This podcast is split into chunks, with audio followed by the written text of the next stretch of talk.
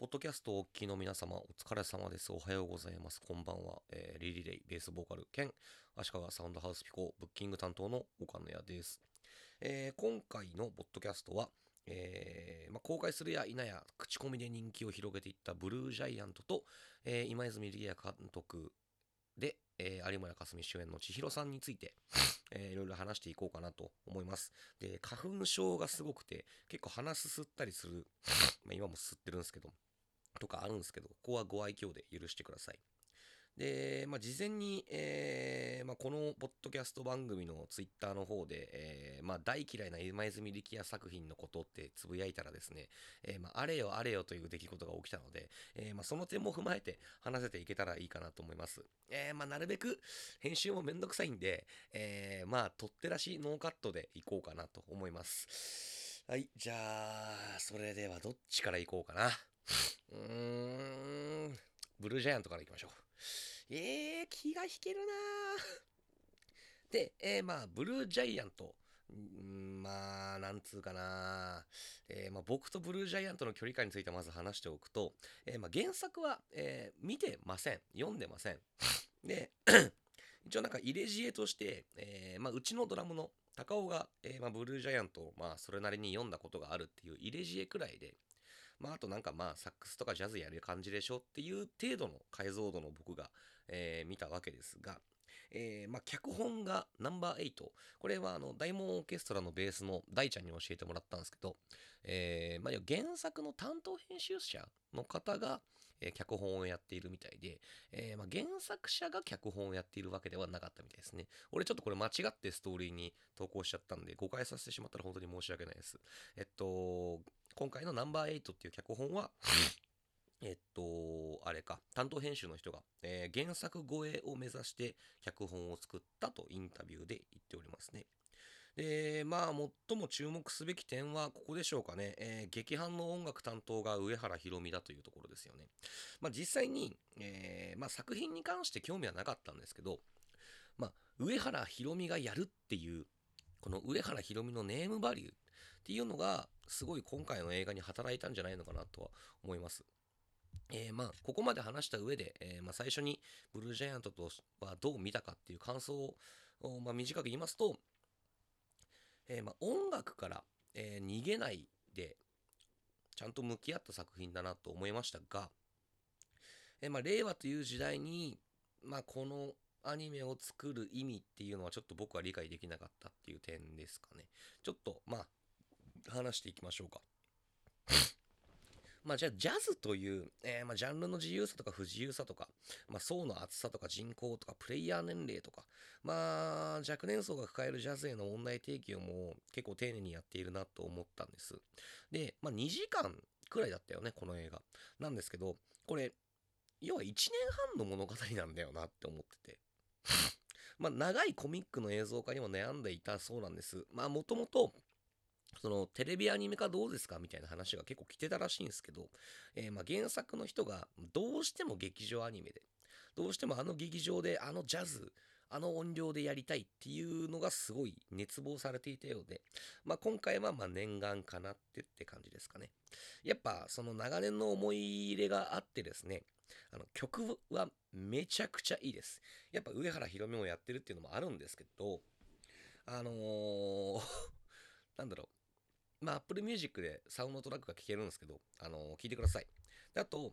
ブルージャイアントの公式 YouTube チャンネルの方に、一応劇中、えっと、葛飾ジャズフェスティバルで演奏する NEW っていう曲があるんですけど、それが俺は一番好きですね。で、まあ、変な話、NEW の動画を見てもらうと、あ、この作品のテンション感こんな感じかっていうのがよくかれ悪かれ分かってしまうっていうのをちょっとあれですかね。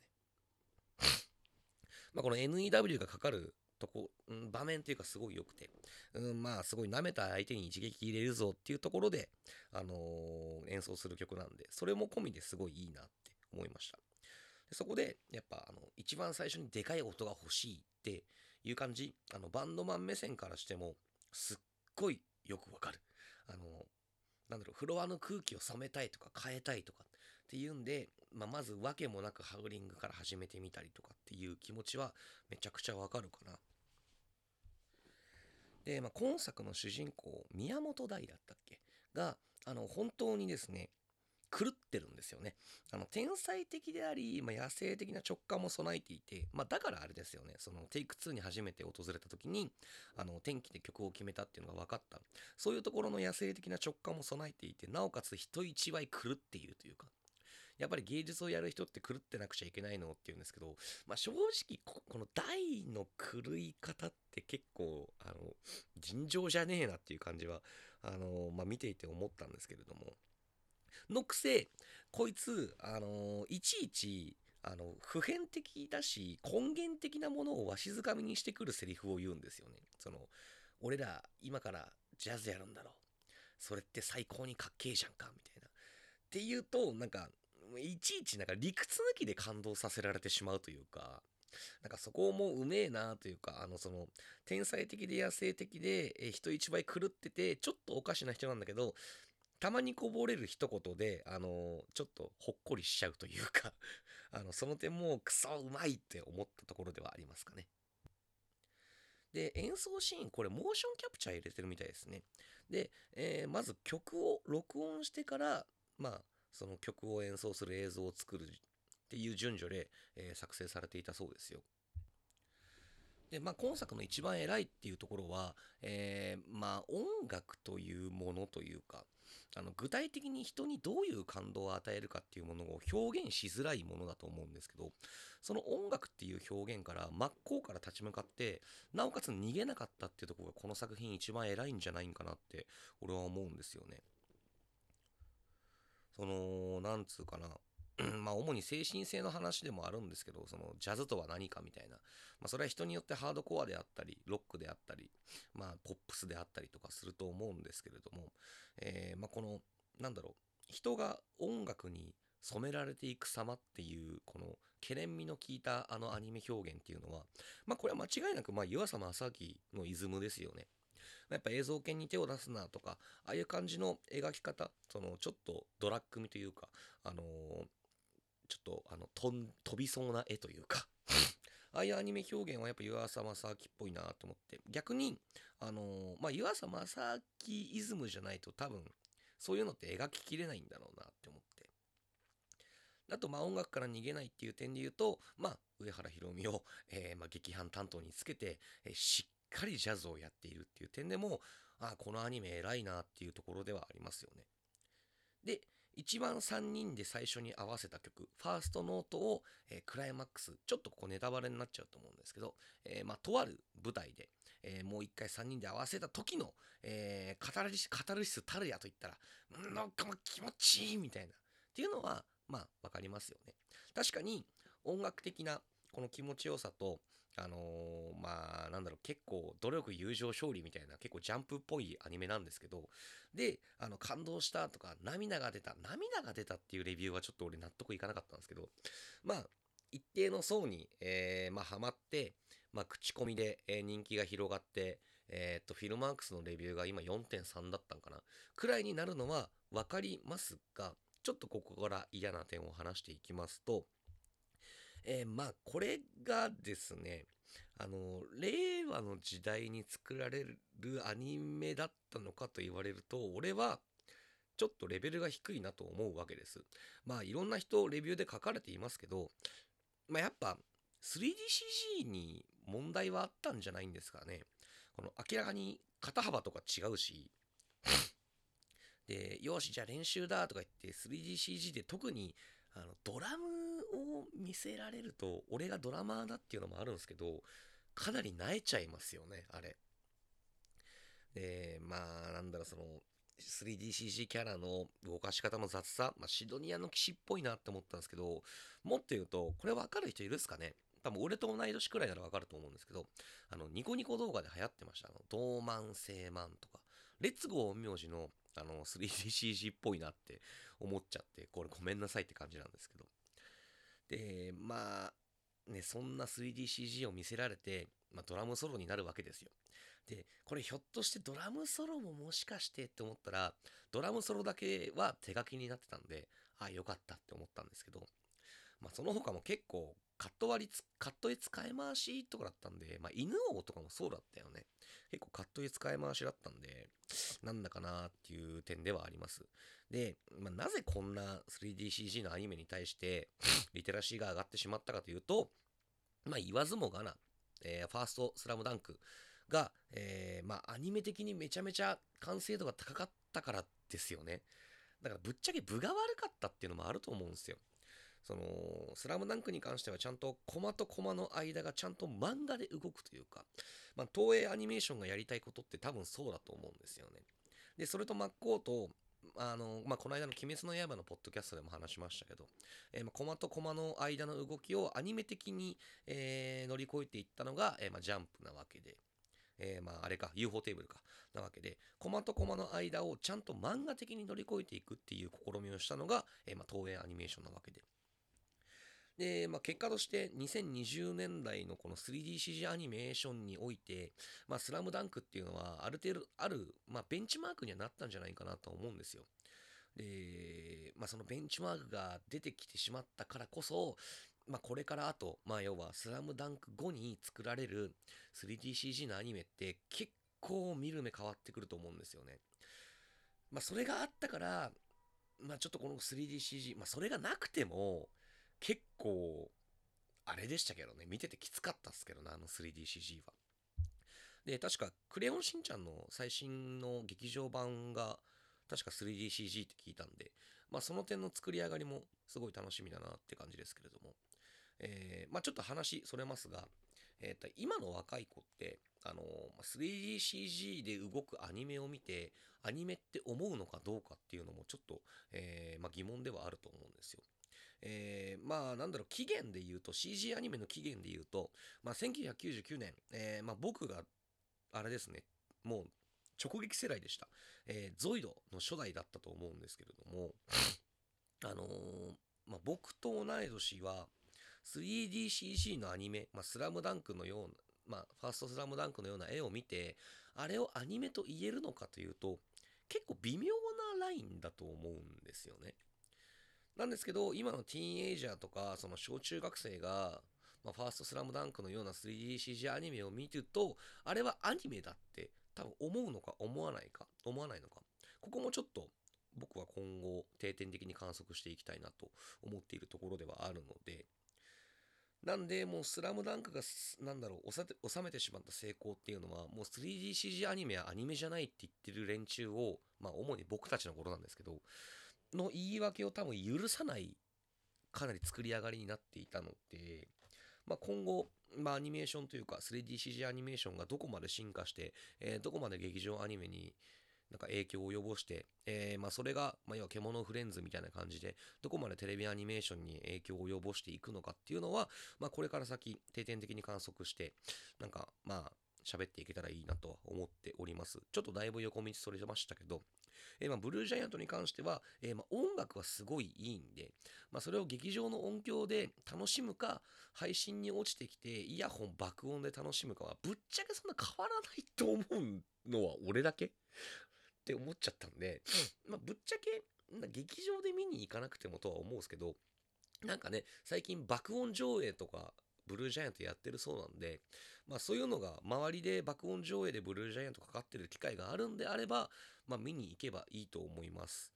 そんなところですかね。あ、あとごめんなさい。ストーリー面に関して言うと、えー、まあ、よかれ悪かれ、1年半の物語で、えー、まあ、本来原作って、仙台編、東京編までが一部で、で、2部のシュプリームってやつが、えっと、ミュー編。で、3部のエクスプローラーっていうのが、また海外の話なんでしょ？確か。ちょっと原作読んでないからわからないけど。えー、まあ、1年半の物語をやってるんですよね。で、まあ、どうしても多分東京編の一番最後が感動するだろうなっていうのはわかるんですけど、それに向かってあまりにも駆け足駆け足すぎるなっていうのはやっぱ思いましたね。特に仙台編なんてね、あの、アバンタイトルで済まされるわけだし、で、もうあいつが入って2週間だぜとか、たった4日で何ができるとか、まあ、要はジャスの解散ライブなんてね、あの、1年半なわけですから、その、なんだろう、作中内世界で流れる時間に対して、その、流れていくストーリーが、見ているうちにうまいこと消化できずに、なんか物語に置いてかれてる感じはすごいしました。あとあの豆腐屋のおっちゃんのくだりいらなくねって思て。かなんで豆腐屋のおっちゃんがジャスのお客さんって分かったんだろうねあれ。トラックですれ違った時顔見えたんかね。なんか恐ろしいくらいなんだろうあのストーカーだなあのピアニストはって思ったんですけど。まああとあれだけ狂ってる人間がいるんであればバンドとして崩壊するのはするだろうなって思うのは俺だけですかね。なんかジャズにおけるバンドと、まあ僕たちバンドマンにおけるバンドの感性って絶対違うと思うんですけど、なんか、あれだけなんかね、ソシオパスっぽいのとバンドやってたら絶対嫌になっちゃうんですけどね。まあそんなところかな。まあその、まああと原作には女の子が出てくるんでしょ？だからその恋と音楽についてなんか密接に関わりがあるらしくて、まあ、意図的にこの劇場化にするにあたって、やっぱ音楽の感動に曲振りしたせいか、不自然なまでに女性を排除してるっていう点もすごい気になっていて、で、実際に原作見たやつに聞くと、まあ、やっぱり、あの女がいるから面白いんだよ、ブルージャイアントは、みたいな。ちゃんと群像劇として成り立っているわけだし。なので、あのまあ、原作は群像劇なんですけど、劇場アニメに関しては、まあ、ビルディングスロマンじゃねって成長端だなって思いました。から、まあ、原作の人が納得できない理由もすごいわかるんですけど、あの、身も蓋もないことを言うと、曲がいいんで、あの、いつ OK って感じです まあ、ブルージャイアントに関してはそんな感じですかね。えー、ありがとうございました。はい、じゃあね、えー、大本命の千尋さんについて話していきますかえー、まあ、もともとは、これ俺知らなかったんですけど、千尋さんっていう漫画があるよっていうのは知ってたんですけど、えー、その前に前作にあたる、千尋っていう漫画が、えー、上下巻であるらしくて。で、千尋を出してから7年後に千尋さんを出したらしいんですよね。で、えー、まあ、今作における千尋さんっていうのは元風俗嬢の弁当売りってことになってるんですけれども、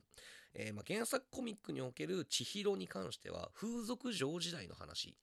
らしくて、えー、まあ、今作で描かれてるこの背中をブスッとねとか私を好きすぎた人に刺されちゃったみたいな、えー、シーンがあると思うんですけど、それは、えー、っと、原作の千尋に描かれているそうです。あ、ちなみに、ちょっとペラペラと見ましたけど、あまあ、やっぱこれだけ流行るのも、えー、まあ、わかるなというか、独特の絵のタッチというか、あメタモルフォーゼの縁側っぽいなって俺は思ったんですけどね。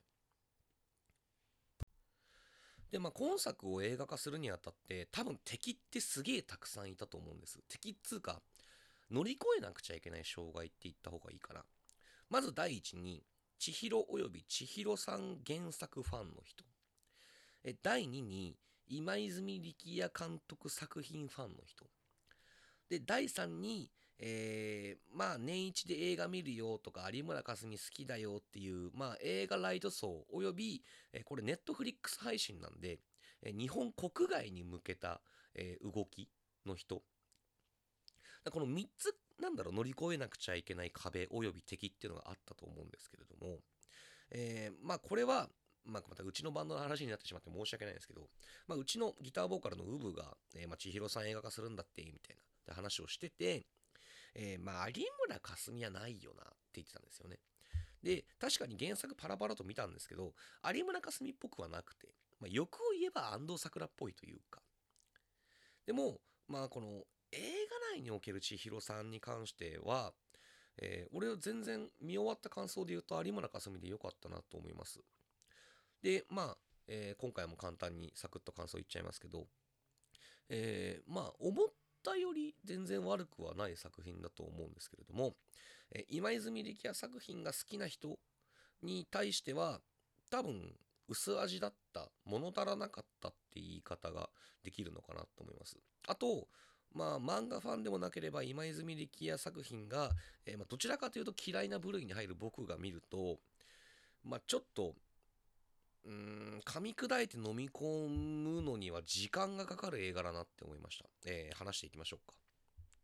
えまず千尋さん漫画だと、まあ、実年齢30歳に対して、え今作の有馬かすみも実年齢30歳を迎えるにあたって演じるタイミングはドンピシャじゃないかなってまず思った。ここの采配はすげえうまいなと思った。スペックとか中学生日記ビリギャルとかありましたね。あと朝ドラとか。あとまあ花束みたいな声をしたとかえー、まああとあれか最近だと月の満ち欠けとかでも出てましたよねで、まあ、様々な作品を経て、えー、多分この千尋さんっていうこの30歳になったっていうのもあるんですけど、まあ、いろんな作品を経由して、なんか演じられる、この、なんだろう、一筋縄ではいかない女の感じというか、どこかつかめない感じっていうのは見事に表現されていると思うので、俺は有村架純でも全然良かった。結果として正解だったって思いますね。なんか、誰も否定しない包容力のある演技なんだけど、なんかそっからにじみ出る闇とか孤独っていうのは、うまい。なんかうまく表現できるなと思いますけどね。男性だとこの花花束つながりで言いますけど、小田切城っぽいなんか空気感だなと思いました。まあ、まさに今だからこそ演じられる役だと思うんで、なんか有村架純のキャスティングに対して文句言ってる人は、一回今作見てみると結構印象変わると思いますね。えー、っと、今泉力也監督と僕の関係について話しておきますか。えっとですね、あの、まあ、今泉力也作品がですが、ん？今泉力也作品が、あの、まあ、嫌いなんですよ。めちゃめちゃ嫌いで。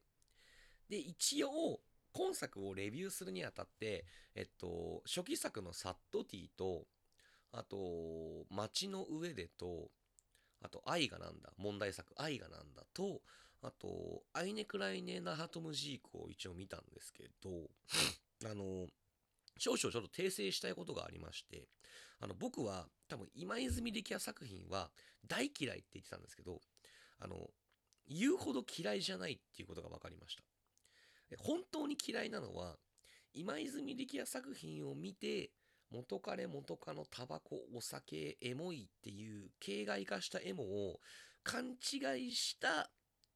この今泉ファンフォロワーが大嫌いだった。これですかね。なんかめんどくせえなと思うかもしれないですけど。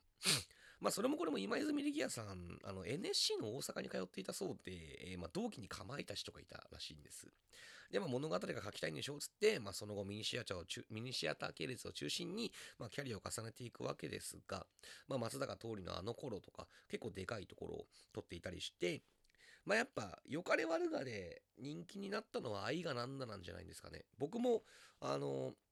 まあ、今作見る前は愛がなんだのイメージがめちゃめちゃ強くて、で、愛がなんだを好きって言ってる、えー、大学生の女大学生の男は漏れなくくたばれって思っていた人種だったので。でもまあいろいろ過去作を見てなんか今泉力也作品が抱えるやだみっていうのがなんとなく分かりました。それはあのオリジナル脚本か原作ものかの違いにあるなって俺は思いました。で結構レビューに書かれている方結構多いんですけどあの、原作ものより、オリジナル脚本の方が今泉力也はいいっていうレビューが必ずあるんですよね。で、俺はその逆なんですよ。原作ものの方が見やすくて、オリジナル脚本ものが、あの、ヘドが出るほど見れない。とあの、愛がなんだは原作もので、えっと、街の上でと、サットティが、俺は結構、うっってなっちゃって。で、アイネクライネナハトムジークは割と見れたというか、三浦春馬が良かったから見れたんで、まあ、愛がなんだも結構原作ものですけど、ギリギリでしたけどね。うん、まあなんか自己批評的な一面もあるというか、あのー、なんだろう、接続して語れることといえば多分朝を、朝のいにお作品群に似てるような感じがというか、あの、わかりますかね？あの、ビレッジヴァンガード感というか、っていうのをどうしても俺は抱えていてですね。なんかオフビートなテンポ感もそうだし、なんだろうな、この現実って辛いよね。でもいいことあって笑える日もあるけど、やっぱ辛いよね。というか、この平凡な日常から不意に漏れ出す孤独とかえぐみとか悲哀とか愛憎っていうのを、あの、救い取って映像になんかパッて照射させる。そういう手腕は本当にピカイチだと思います。今泉力也さん。だから、これって本当に演技なのって思うくらい、あの、ごく自然な長回しの、えー、セリフの掛け合いとか、ちょっと演劇っぽいなって思うところもあるんですけれども、やっぱそういう日常生活から不意にこぼれた闇というか、あと、好きって何っていうことを愚直に描いてる人だなって思いまして、なんか、その漏れ出す感じを映像に照射させる才能はすごいあるからだなと思います。僕は、あんまりそれが好きじゃないですけどっていう話ですけどね。で、まあ内容の部分に触れていこうと思うんですけれども、うーん、なんだろうな。まあ、すごく、なの今泉力也作品って自分たち、私たち、僕たちが生きている現実世界の、えーと、延長線上にあるものを描いている人だからこそ人気が出た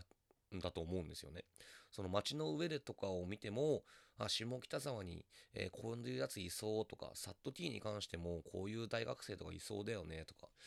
限りなく自分たちの世界と地続き上のものを描いてるからいいっていう監督だと思うんですよ。でも、今作やっぱそれがあまり出てなかったっすよね。なんで、過去の今泉力也作品が好きな人にとっては、やっぱりこの食い足らなさはすごいあるんじゃないかな。で、余計に見進めていくうちに、一応今作2回見たんですけど、なんだろう、あの、理想化されすぎているというか、よ、悪く言うとファンタジーっぽい世界観だなって思っちゃったんですよね。まあ、まず、映画の千尋さんと漫画で描かれる千尋さん像って絶対違うと思うんですよ。っていうか、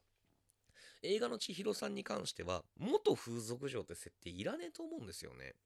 あのなんだろう、元風俗嬢として酸も甘いも乗り越えてきた感じがあまりなかったと思うんすよ。俺の見方だと。で、どちらかというと、この登場人物の描き込みも足らなくて、なんか、風俗嬢を経験したからこそ、なんだろう、今の千尋さんの描き込みをもうちょい足してほしかったんですよね。どうしても昔のことしか書いてなかったので、その、元風俗嬢としての経験があるから今があるっていう描き込みの仕方があまりなかったと思うんです。で、まあ、実際このなんだろう、水戸みたいな感じなんじゃないですか、ぶっちゃけ漫画って。その千尋さんに、えー、触れることによって日常の悩みがふわーって解けたり、ちょっと心がほっこりするんじゃ、みたいな感じだと思うんですけれども、なんか、そのほっこり感というか、そういうものはあんま描けてないんじゃないかなって見えたのは俺だけでしょうか。なんかちょっと言語化するの難しいな。なんていうかな、その、うーん、あ、ちょっとこれは長くなるんでやめますね。まあ、あとあれですかね、その、出演俳優全員実在感がある演技をするので、余計に、この作中ない世界が作り物に見えるというか、あの、絶対千尋さんに奉仕する存在になってるじゃないですか、みんな。なんで、なんだろう、その、宇野常義風に言うと、母性のディストピアというか、あの、なんだろう、ああやって海沿いの町で風俗嬢がやってるお弁当屋さんで、なんだろう、あのー、お仕事してお弁当買ってみたいなのって、なんかちょっとディスト、なんかユートピアよりもディストピア感がすごい強いなって思いました。で、あと、あれです。やべえ、わかんねえ。えっと、あれで、あれですね。えっと、あれだよ、あれだよ。ごめんなさい。あの、うーん、千尋さん、あごめんなさい、ごめんなさい。えー、っとね、あこれだから一発撮りって怖いよね。あ、思い出した。あの、冷静に考えてみてですよ。この千尋さんっていう存在が、いやもう人を超越した存在じゃないですか。なんか出会う人すべてに、なんか悲哀を与えたりとか、なんか君は君のままでいいんだよってちょっとほだされていくわけですよ。で、なんかまあ、水戸黄門ってさっきも言いましたけど、なんか、うん、ちょ、それっぽい言い方をすると、聖母マリア的な？で、それも、なんだろう、女性としてどうなのって言い方もできるとは思う。まあ、あと、こっからちょっと作品の最後のセリフというか、どう飲み込んだらいいのかっていう点で、俺があんまりうまく飲み込めなかったことを話すと、まあ、あの、どうもやっぱこの、登場人物全員というかいや千尋さんに限ってなんですけどなんだろう、うん、リアリティじゃなくてあの血が通ってる感じというか生きている今そこで息をしている感じがどうも伝わりにくかったんだよね。その超越した存在だからだと思うんだけどだってねあんなんいるわけないじゃんぶっちゃけああいう人間って。でいない人間を描いてるってそもそも今泉力也作品としてはもうここでねじれてるわけですよね。絶対に現実じゃいないだろうなっていう女の人を今泉力也が描くが描くってもうその時点でなんかねじれ現象だと思うんでだから余計にやっぱなんだろうあたしんちとかああいうファンタジーな世界に俺はすごい見えてしまったんですよ。なので今作をどう消化したらいいかっていうのにすごい時間がかかりましたまた有村架純のしたくなっちゃったなーは結構キュンってしましたねで一応エンディングについての是非とかも話しときますかえっと、まあね、今絶賛ツイッターでちょっと前までなんか病んでませんとか私は大丈夫ですとか言ってたけど、明らかに挙動がおかしかったっすよね、今泉力也さん。なんか連日スペースとかやったり。確かね、からかい上手の高木さんの実写化の監督に選ばれて、なんか、高木さんが大好きな人にすごい攻撃されてたっぽいんですけど。で、でなんかそれでメンヘラって、なんかスペースでいろんな人とやり取りして、千尋さんについての話とかもそのスペースでしてたんですけど、なんか当初、今泉力也さんが想定したこれがいいっていうエンディングがあったそうあったらしいんですよ。それは、やっぱあの、あのまま街を出ていくんだけど、なんか恥ずかしそうな顔して帰ってくるっていうエンドがいいって言ったんだけど、それだとなんか違くねっつって、まあ、え今作のエンディングになったそうなんですけれども、まあ、要はこの言葉も飲み込みづらい方いるよなって思ったんですよね。その、もうどこにも行かなくていいじゃないって。あなたならその孤独をなんだっけ孤独を抱えるずっと孤独を抱えていられるわよってことかって言ったと思うんですけどこれをどう解釈するかっていう問題ですよね。あのまあこれは僕なりの感想ですけど多分千尋さんってあの孤独じゃなきゃ生きられない人なんですよね。なんか僕たちからしたら孤独だから死にたいって思うと思うんですけど千尋さんはまたその逆で孤独だからこそ生きている実感が味わえる人だと俺は思っていてだからこそ心のどっかでは絶対孤独でいなくちゃダメな人なんですよ。ででもこの街にいてもあなたはずっと孤独でいられるから何も街から出ていかなくてもよくないって言ってくれたのが、え千尋さんの価値観や生き方を根本から揺るがす存在、えー、まあ、全盲の役、たえちゃんに言われてぐぬぬってなるんですけれどもやっぱり他の町に行くどうしてもやっぱり孤独じゃなければ気が済まないというか孤独だからこそ自分のアイデンティティを確立できているっていう受け取り方もできると思うのでなんかすごい悲しいエンディングではあると思うんですけれどもなんか僕はこの後の牧場のシーンにすごいなんかポジティブな面を感じましてまあ、昔何やってたのって言ってて、えー、まあ、弁当の売り子ですみたいなことを言ってるわけじゃないですか。で、あのセリフって、えっと、冒頭にあった、も、あのシーンと対になってるのかなって思ったんですよね。元風俗嬢の弁当売りなんだけど、ラストシーンに出てくるのは、元弁当の売り子の、えー、まあ、農場経営って言った方がいいかな、になるわけですよ。要は多分あのシーンになんか含まれ、なんか込められてる思いって、多分いつだって何何回だって多分孤独でいれば自分のことを変えることができるよっていう監督のメッセージかなって思ったんですよ。その要は多分よく言うじゃないですかその自分を変えたいんだったら環境を変えろって言ってで多分千尋さんって孤独でありたいというよりかは多分より新しい自分になっていきたいんでしょうねだから元風俗嬢とは言わずにラストシーンでは元弁当の売り子ですっていうわけでしょ。で何回だって何度だってその周りの環境を変えれば新しい自分になれるんだよっていう描きからなのかなって俺は思ったんですけど皆様あのドロエンドシーンはどうやって見ましたか？俺はやっぱりその悩んでいるんだったら、えー、遠くのところに行って自分を、ま、自分のことを全く知らない土地でなら、えー新しい自分、なりたい自分に何回でもなれるんだよっていうか、なんか描き方なのかなって思いました。で、まあ、ここで言う千尋さんのなりたい人っていうのは、えー、まあ、同じ星の人ですよね。その、千尋さんだったりとか、もっと言うと、多分冒頭に出てくるホームレスも千尋さんと同じ星の人なんですよね。で、多分それが分かったから、ホームレスは、あのー、なんか、お風呂まで入れてもらって、多分これ以上優しくされると、私も孤独じゃいられなくなるって思って、早々にホームレスも家を出ていくんでしょうね。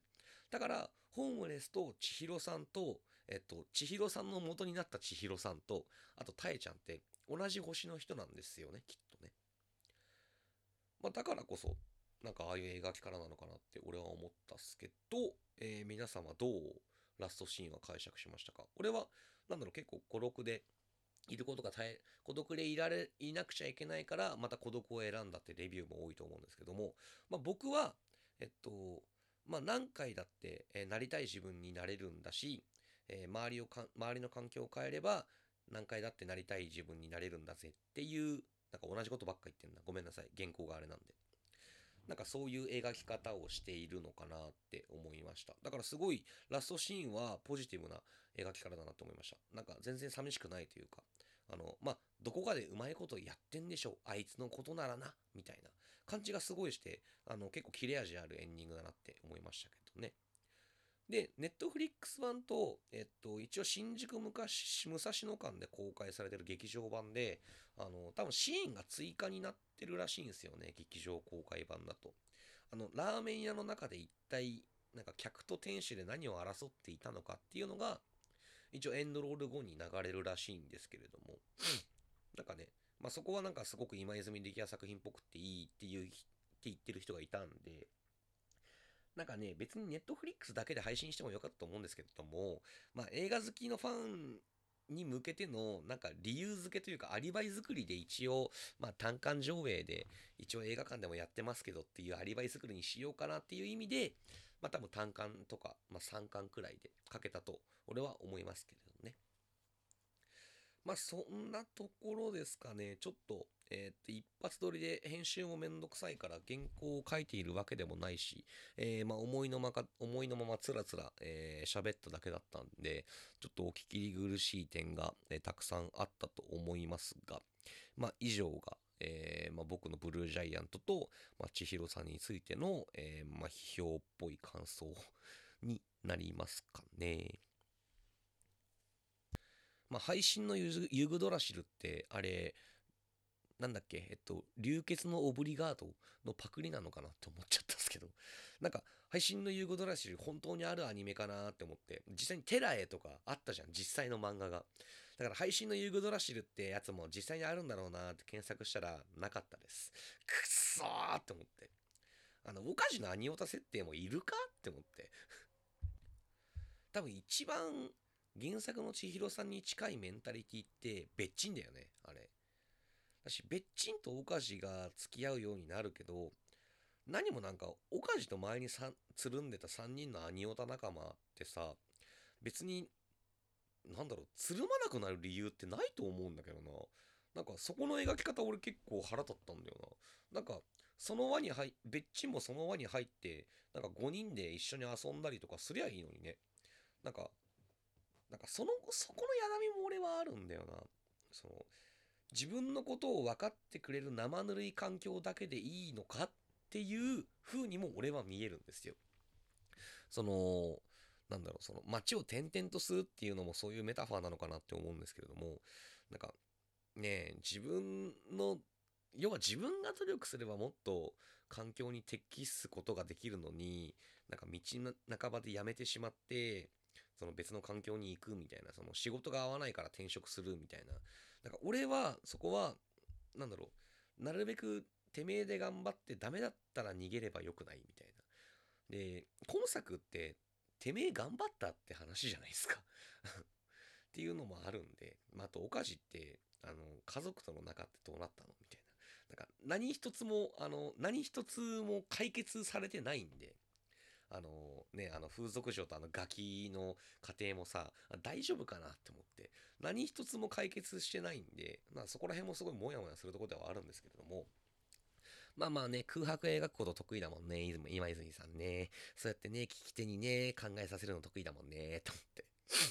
まあまあまあ、えっ、ー、と、見終わってみたら、えー、まあ割と今泉力也作品大嫌いって言っていた割には楽しく見れましたし、まあ、今後も、えー、まあ、毛並みが合いそうな作品だったら見てみようかなって感じですね。まあ、ただ、今泉力也作品を見て、エモいとか言ってる人間はマジでくたばれって思ってる輩なので、そこら辺だけはご承知おきをお願いいたします。えー、まあ、そんな感じですかね。ちょっとごめんなさい。えー、投稿するのも遅くなっちゃったんで、えー、まあ、つらつらと話すだけでしたけど、えこんなんでよかったら、えまあ、よろしくお願いします。えまあ、来月も何か、うん、ちょろっと喋ろっかな、暇だったら。うん。えー、まあ、誰の隙も否定されない場所、えー、リリデイ岡野屋のドリンクカウンターの端の方、最後までお聴きいただきましてありがとうございました。えー、いつかライブハウスで会いましょう。さよなら。